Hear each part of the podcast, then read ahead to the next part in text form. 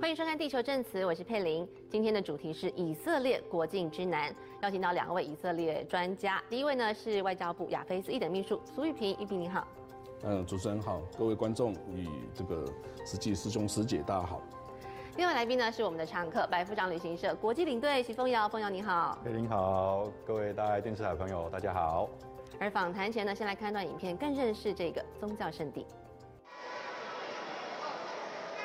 They worship before the western wall of the ruined Second Temple, considered by Jews to have been God's seat on earth. 回到节目现场，其实先介绍一下我跟这个来宾玉萍的关系。其实我们是缘分蛮浅的研究所同学。后来没多久，其实你就到以色列去服务嘛。你在以色列前后服务了多久？在以色列我是去过几次了。我刚进外交部呢，外交部就派我到以色列去学希伯来文。那我是以可以说是外交部第一个也是最后一个去学希伯来文的人呢。那到那边学一年之后，就回到台湾来服务，当然是在外交部就负责以色列的业务。那我在二零零六年就派过去三年，在驻以色列代表处服务。那希伯来文打招呼应该要怎么讲？哦，希伯来文哦，就是说您好的话就是 shalom，shalom 这个意思本来。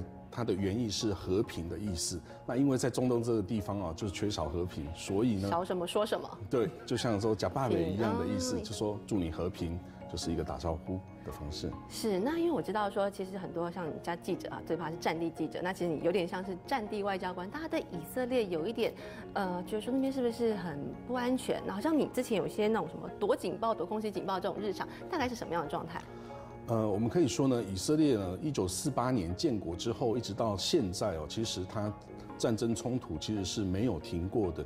不过就是说规模大小的问题，这个一般日常的这个阿拉伯人跟犹太人之间的冲突，几乎是每天都会发生的。但是呢，你真的说大规模的战争哦，大概也是个三四年或更久，它才会发生一次。不过是。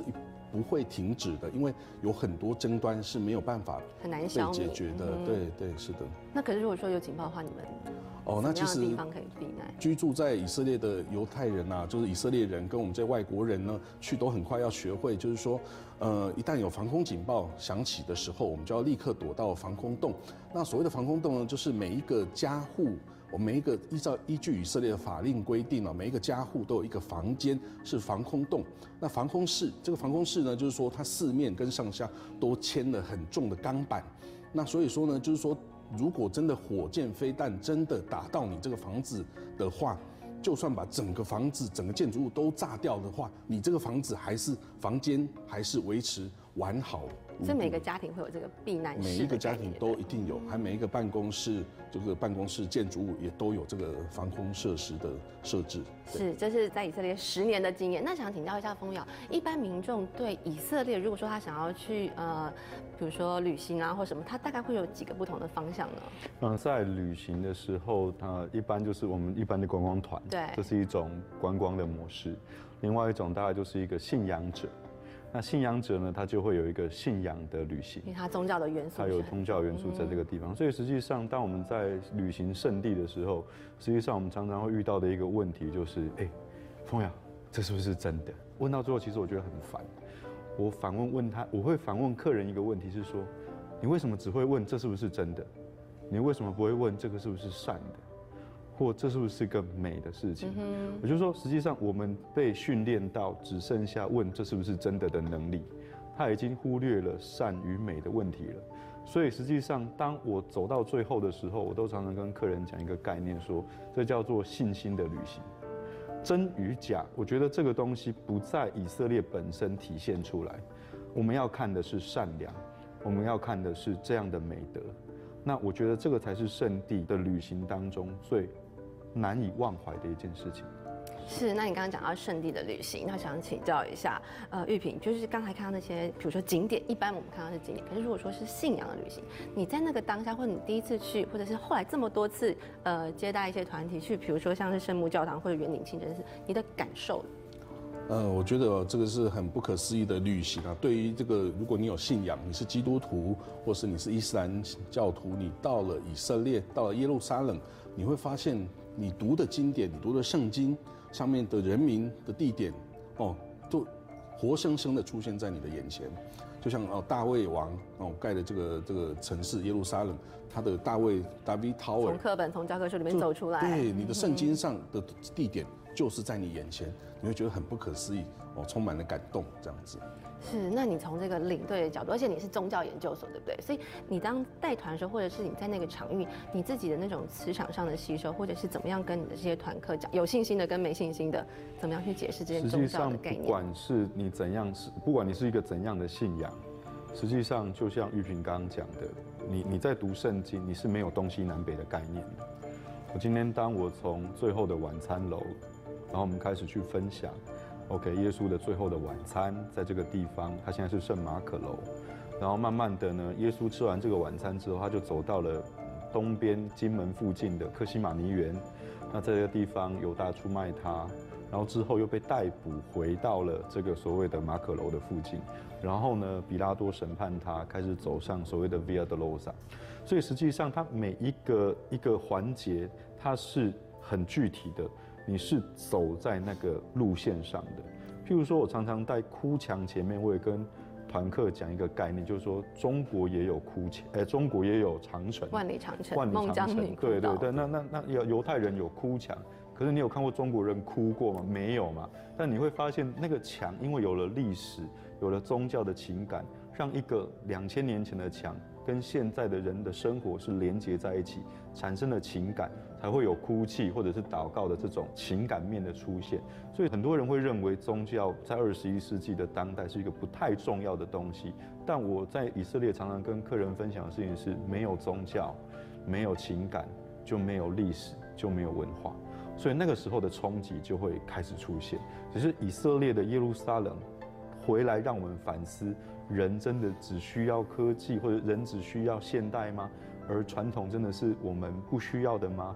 实际上，在以色列我看到的是两个都非常好。那想请教一下玉萍，就是说，呃，刚讲到人，那因为很多人我们一般不太会接触到犹太人，可是你印象中或者是你接触到犹太人是什么样的特质？还有说犹太教它又是什么样的规范呢？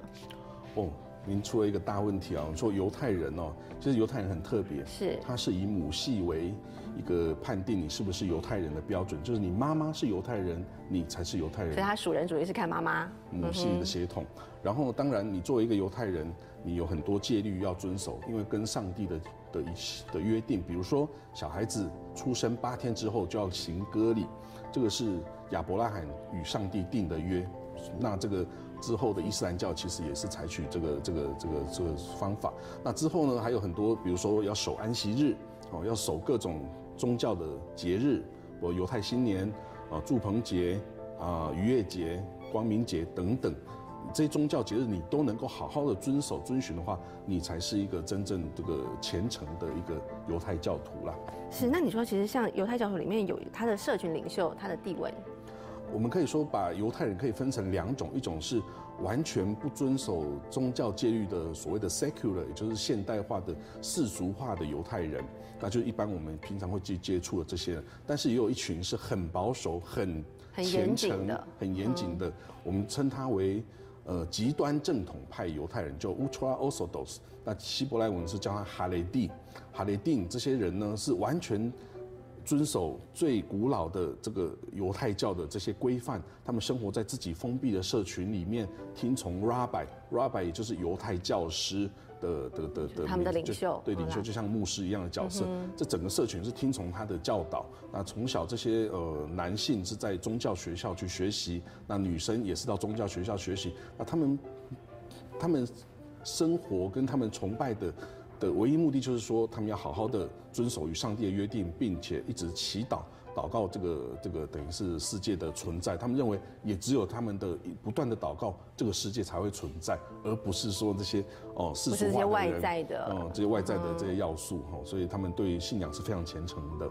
是，那呃，比如说是有这样的特质，想请教一下风瑶，就是你在比如说带团上跟这些犹太人在接触，你觉得有没有一些特质，比如说让台湾人会比较呃觉得有一些比较奇怪啦，或者是比较特殊的？实际上，我我我记得我自己在带团的时候有一个经验，一个故事是这样子，因为以色列的食物再怎么吃都是小碟碟，就是一一一盘一盘的小碟碟，然后不像我们很多就是那种桌菜对，我沙拉们就小沙拉对我们来说，对了，就是沙拉，所以就是沾面包吃嘛。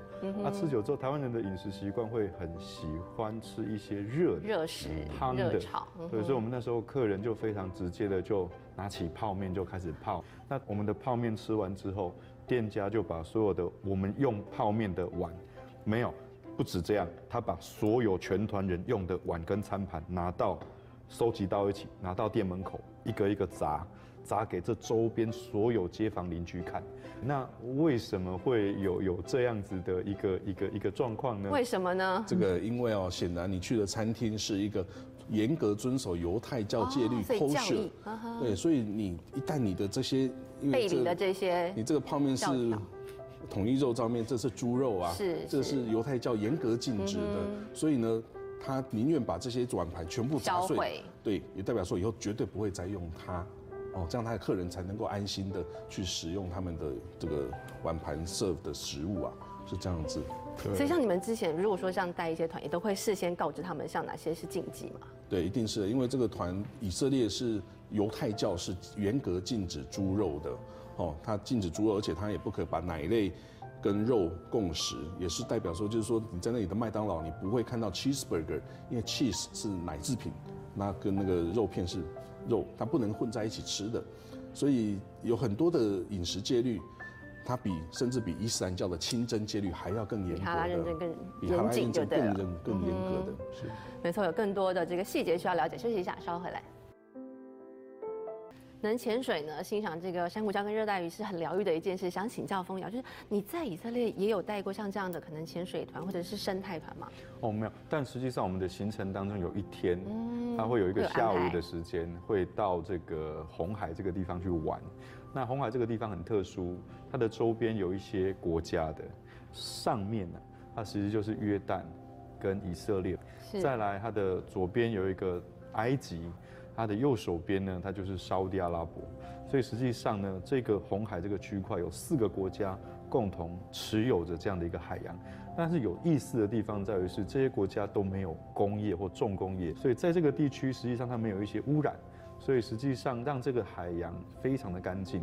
所以我们直接潜下去，像我们有一些朋友是做那个自由潜水的，他直接可以潜到大概七米到八米深，他的那个视野的那个能能见见度度是很好大概在三十米左右。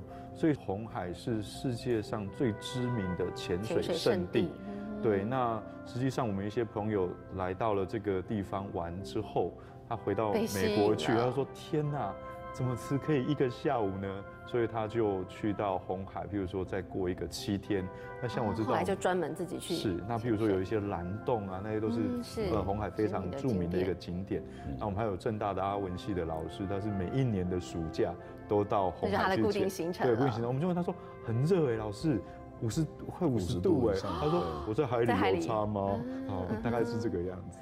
是，那刚刚讲到，其实像是可能海洋资源的部分，想请教玉萍，就是呃，因为很多人说以色列可能没什么资源，那它的比如说海洋资源其实看起来是不错，保育的很好，那可能其他的呃天然资源或者是物产呢？其实以色列这块土地哦，它其实地中海型气候啦，但是实际上它的降雨量非常的低，大概只有台湾的十分之一哦，所以大部分的地方是沙漠气候是。可是呢，它在建国从一九四八年建国七十二年以来呢，它一直不断持续的绿化，而且它发展它的农业做得非常的好。那它的农业呢，当然也跟用水有非常大的关系哈。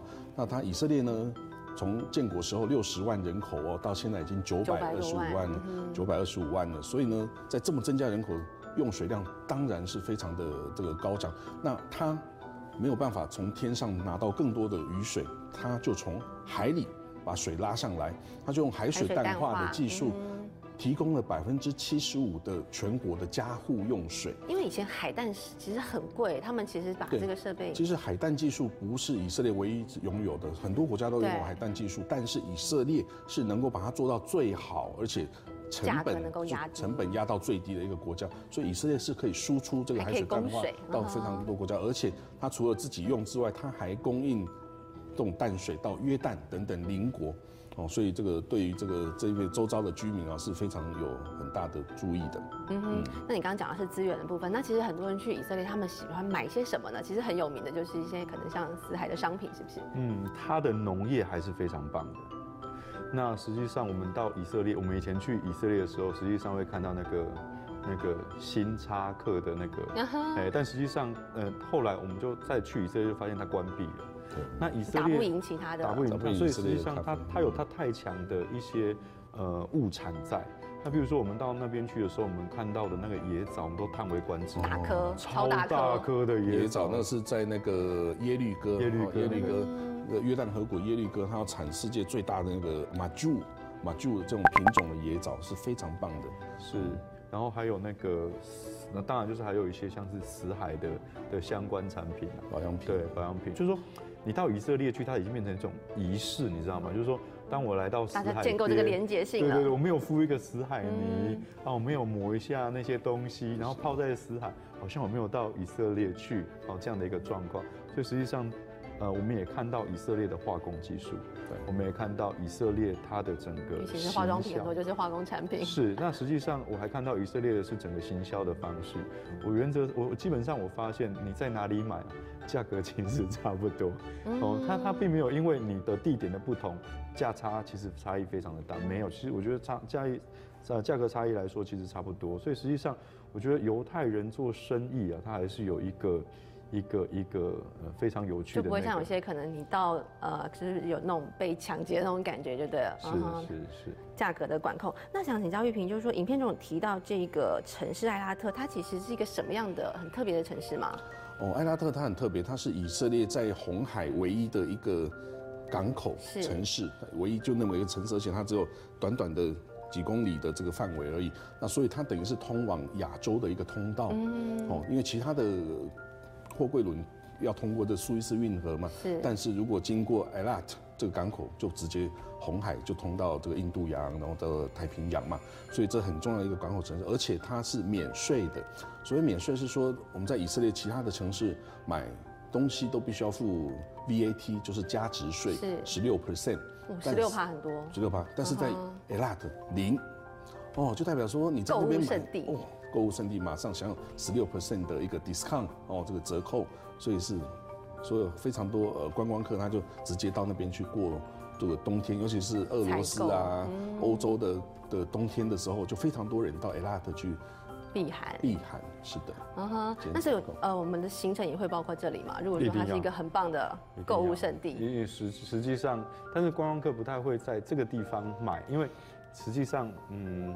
那对于以色列人来说的吸引力比较大了。那那那哦，是当地，因为本来观光客其实就可以退税，对不对？对对。那所以，这对于当地人来说，呃，会有很大的吸引。但对于我们来说，我们一定得到。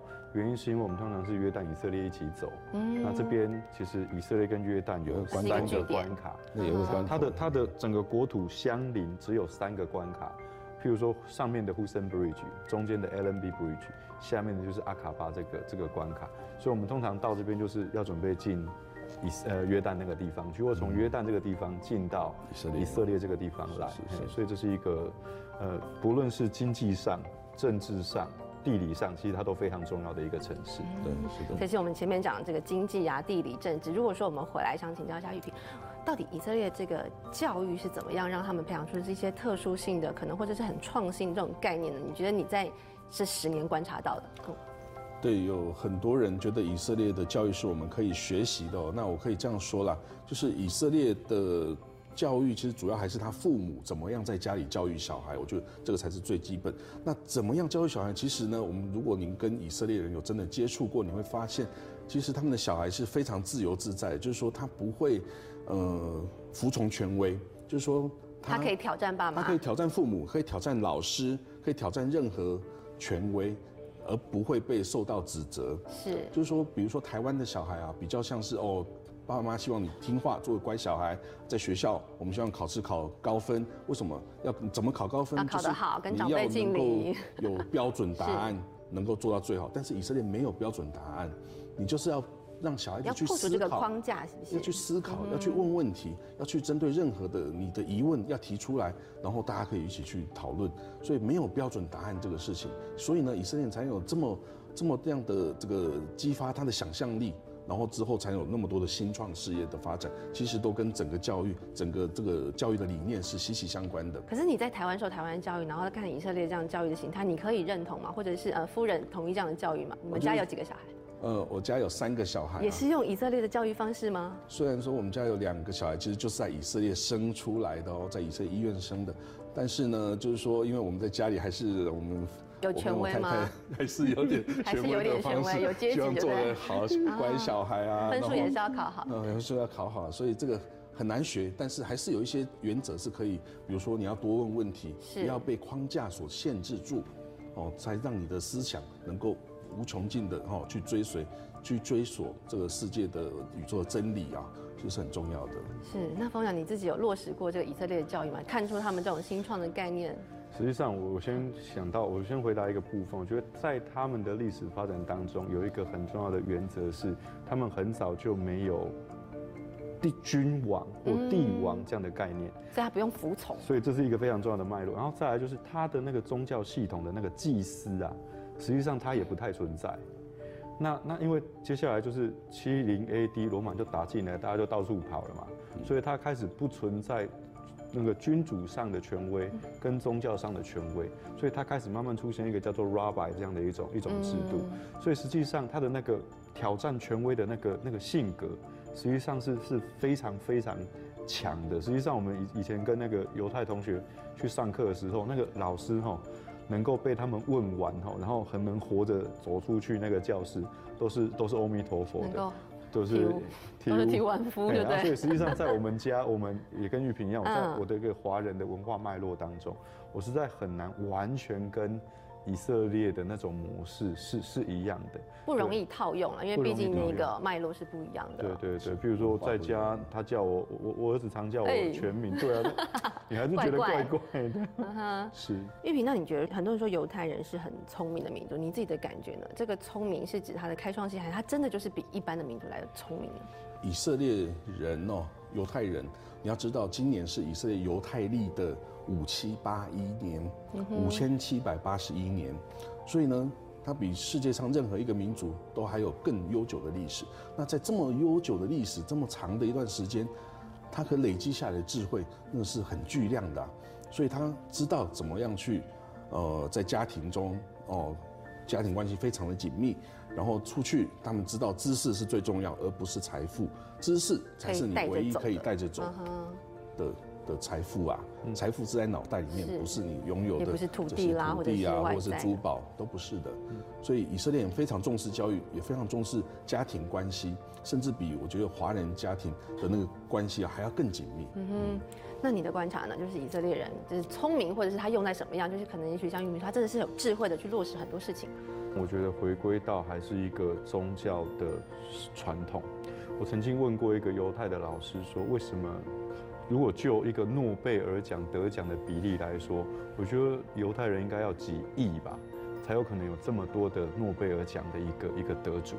犹太老师说不是的，实际上你会发现很多诺贝尔奖的得主，他可能还是一个非常传统的信仰者，可是对我来说冲击就很大。他是一个传统信仰者，那如何去创造出诺贝尔奖？他说他是不抵触的，他是不抵触的。那他就跟我说，实际上我们的宗教鼓励我们去问问题，去质疑那个权威。那实际上我们在做的事情叫做求真。我们在宗教上，我们训练我们的孩子求真，真正知识的一个能力。实际上你在物理科学、你在数学、你在化学或你在哲学当中，那种求学问的方式是一样的。也就是说，我们常常觉得宗教生活或宗教知识就是嗯落伍的，no，这样的一个宗教生活、宗教知识训练出一种求知的方法。那这一群犹太人借由宗教生活，把这个求知的方法转移到了别的领域去，而让他们成为一个非常优秀的民族。所以我觉得这个是一个犹太民族非常独特的一个面向，也就是说有宗教知识，但也有科技生活，这两个是完全不抵触。这在台湾的文化脉络或华人文化脉络是完全不一样的。譬如说我们的五四运动，我们要德先生，我们要赛先生，所以传统的儒家就打到另外一边去。No，我们在以色列看到的事情是传统的犹太人的生活，甚至基本教义派的犹太人生存着，在那边吸毒的，或在那边旁边在开轰趴的也有。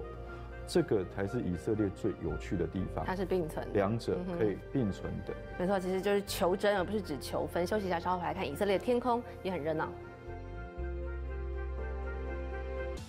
回到节目现场，其实印象很深刻。之前跟玉萍在讨论我们这个访纲的时候，其实你第一题就讲说，哎，你想要讲跟鸟有关。那到底这个呃，从地理条件啦、生态啦、外交，甚至到这个和平上，你觉得这个赏鸟的活动它背后的意涵那有哪些？我可以跟大家解释哦，以色列哦，它是处在这个非洲、欧洲跟亚洲的一个交汇的地点哦。那所有的迁徙鸟类啊，它基本上夏天是在欧洲。繁衍啊，生存，然后到了冬天呢，它避寒，它就飞到欧非洲去。那途间就经过了以色列，所以以色列是一个有非常多候鸟迁徙的一个主要的地点。其实就跟台湾非常的相近。那刚刚的这个纪录片的这个活动呢，其实我们。驻以色列代表处也是有参与的，对。那我们甚至还曾经邀请台湾的一位有名的这个赏鸟的一位导演，叫梁杰德梁导演，拍影片，对，拍纪录片到那边去为他们拍这整个活动的这个纪录片。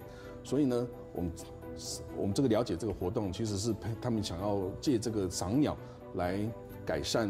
巴勒斯坦、以色列跟约旦之间的关系，他们也的确做得很好，因为这个赏鸟比较不牵涉到政治的敏感度啦。因为它里面有讲说，像这个以巴赏鸟团能够凑在一起，其实感觉就不是那么容易。那你自己的感觉呢？比如说，假设呃，以色列跟巴勒斯坦人在带团或者是中间碰到的时候，有一些什么擦枪走火吗？我先从几个我有的的经验讲起。呃，我遇到的一些导游，他来自于东耶路撒冷。东耶路撒冷其实像是一个非常特殊的地方，他住在呃耶路撒冷的东边，他有这个，但是他没有身，他没有以色列的身份证，那他算是巴勒斯坦人。那他就跟我讲过一句话，说我觉得我能够在以色列这样的一个地方工作，有稳定、健全、透明的社会制度，我觉得这个是一个非常难得的事情。相反的，他认为说，如果这个是一个阿拉伯人来控制我们的话，搞不好就就乌烟瘴气。我的意思是说，我要先拉出一条光谱，有这样的人会认为，不要认为巴勒斯坦都一定讨厌以色列政府，不见得。有一些人会觉得以色列的管理制度是非常非常好的。非常非常好的，甚至有一些城市，像是像阿口那样的城市，看起来很像伊斯兰城，但实际上他们那个脑子还是觉得以色列管理非常非常的棒，有这样的一群人。但我们也遇到有一些就是比较较传统的这样的一群人，他们会觉得说，反正我就是被以色列管，我就是不对，这个地方就是我们巴勒斯坦的土地，我们就是要呃争取回我们自己的的的生存权。所以这两派的声音，它永远会存在哦。所以实际上这个问题，就像苏秘书讲的，太复杂。有宗教因素，有政治因素，有很多环节。可是刚才你刚刚讲到，讲以色列这个管理很好，你就一直点头。你觉得在哪些呃方向上是可以体现它的管理的制度呢？嗯，我觉得以色列的不管是它的政治啊、地方政府啊等等，它的管理的确是比较好的。就像刚刚风瑶讲的，其实以色列内部也有巴勒斯坦人。以色列的那个九百二十五万人口里面有二十。percent 是是巴勒斯坦后裔，就是我们叫他 Israeli Arab，就是阿拉伯裔的以色列人，他们是拥有完整以色列公民权的以色列公民哦。因为这群人就是说，在一九四八年以色列建国的时候，他们的父祖辈是没有逃离以色列，就是留下来接受了以色列国统治的这一群人。那现在以色列有二十 percent，那在巴勒斯坦自治政府管辖下的。就是约旦河西岸跟加萨也有五百六十万人是巴勒斯坦人，那他们持有的护照就是巴勒斯坦自治政府的护照。那这些人其实都是同源的，可是因为他们持有的证件的身份国别不同，就享有不同的待遇。你说他们其实是兄弟民族的？其实是兄弟民族，完全是同源的。那当然很多以色列的管理虽然非常让他们满意，但是因为以色列福利很好。以色列健保很好，那一旦如果你变成到巴勒斯坦自治政府下的话的管理下，你这些你都没有享有啦。但是以色列要当兵，呃，对，但是以色列的阿拉伯人是不用当兵的，对，因为有点忠诚度上的的是 的问题哦所以他们不要求阿拉伯裔的国民当兵，哦，但是呢，就像刚刚刚刚冯瑶讲的，真的，如果说有一天你让巴勒斯坦人选择说你要不要成为以色列的国民让，他可以比较。其实很多人是愿意的，那可是以色列政府不愿意，因为他不需要更多的阿拉伯人来稀释他的犹太人的这个这个纯正纯正，因为他想要的是 pure Jewish state，他想要建立的是个犹太人的祖国、犹太人的家园，对，但是更多的其他民族进来，其实不是他想要的。对，其实我们刚刚讲的有这么多方方面面，其实呃很多人想了解以色列。那想请教风瑶，就是现在大家可能比较不能出国，然后我知道你们最近有在呃打造一些可能像是线上的演讲啦。那大家对以色列比较有兴趣，或是你们想要让大家多知道哪些面向呢？